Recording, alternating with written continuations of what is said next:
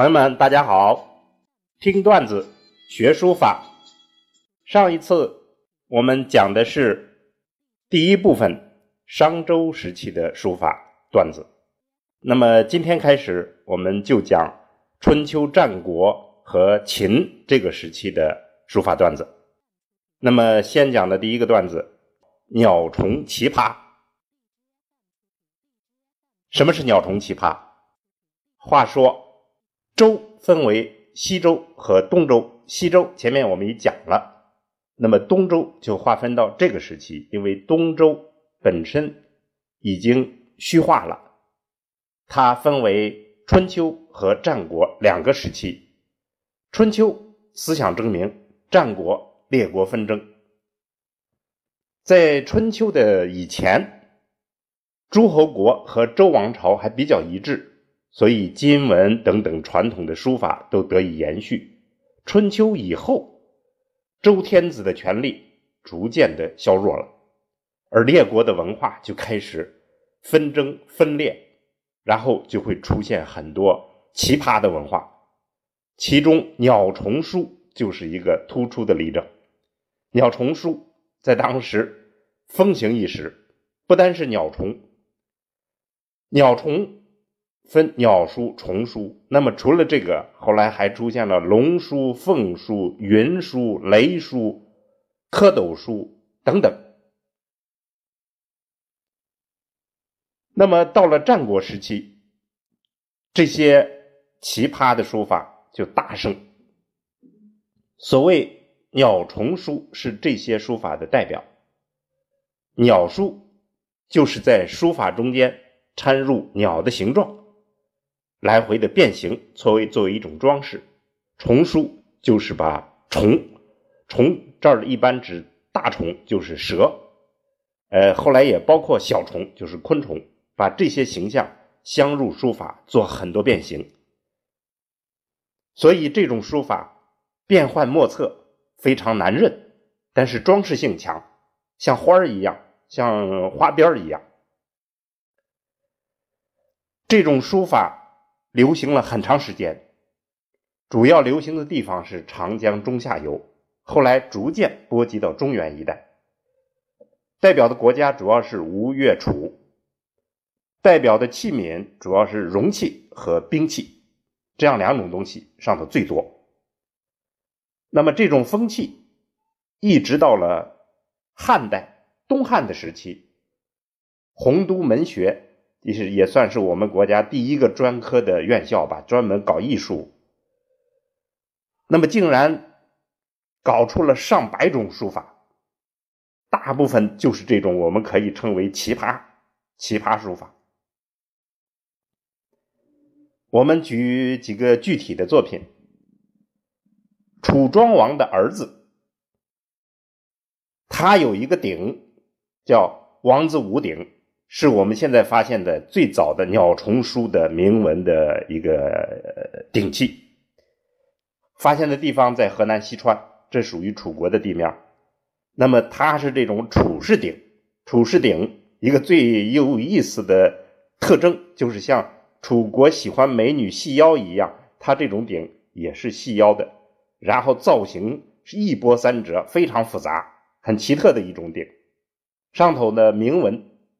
写的主要追思祖先，表扬自己的功绩，然后给下一代提供一个准则，认为这个教育下一代要以他的这种行为为准则，这样一些话。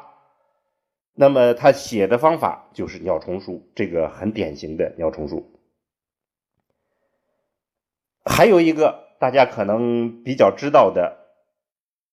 就是越王勾践的剑，这把剑是一个著名的鸟书的一个剑，它上面就是用这个鸟书写了几个字，写的是“越王勾践自作用剑”这么几个字。最晚我们还发现了越国的国王，他的越王的不光剑。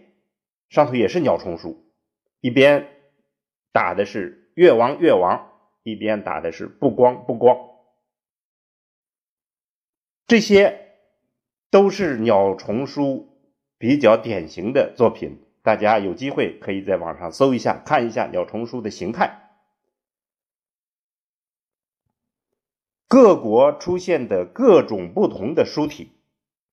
那么有意思的是，保守的秦国，它处于西边，是一个落后保守的地区，它却坚持了周的正宗，所以后来他就把正宗的。大篆为基础，统一了国家的文字，由大篆变成了小篆，这就是后面我们要讲的书同文。对于这些奇葩书法，呃，从最早的时候也就有很多人否定。那么有一个词儿大家肯定是熟悉的，就是“雕虫小技”。雕虫小技，壮夫不为。这个话说的早了，当时起因就是因为鸟虫书，因为这种雕虫小技，壮夫不为，因为这种雕虫小技啊很难写，但是作用却很小，实际意义很小。有意思的是，历史到了今天，我们现在还有很多人在制造新的这种奇葩的书法，他们其实是一种工艺品，而非书法。但是有些又和书法紧紧的扭结在一起。我们在这儿要说的就是，怎么从这个问题来辨别书法的正途，也就是具体来讲，什么是书的正体？书法非常复杂，几千年的历史延续到今天，我们大家基本上共认的，也就是。真草隶篆，或者还有一种说法，就是篆隶楷行草，四种五种，这是大家一般公认的主流的正经的书法。其他可能你就要斟酌。歧路亡羊，哎，这是我们说的一个俗语。那么书法也是这样，有很多岔路口，学习书法。如何避免进入歧路？这歧路在历史上有很多，好比说僵化的馆阁体呀、变形的美术字呀、鸟虫书呀，还有变色的书法，甚至包括我们现在的丑书、狂怪，还有媚俗的俗书，这些我们都可以把它称为歧路了。那么，如何辨别这些东西？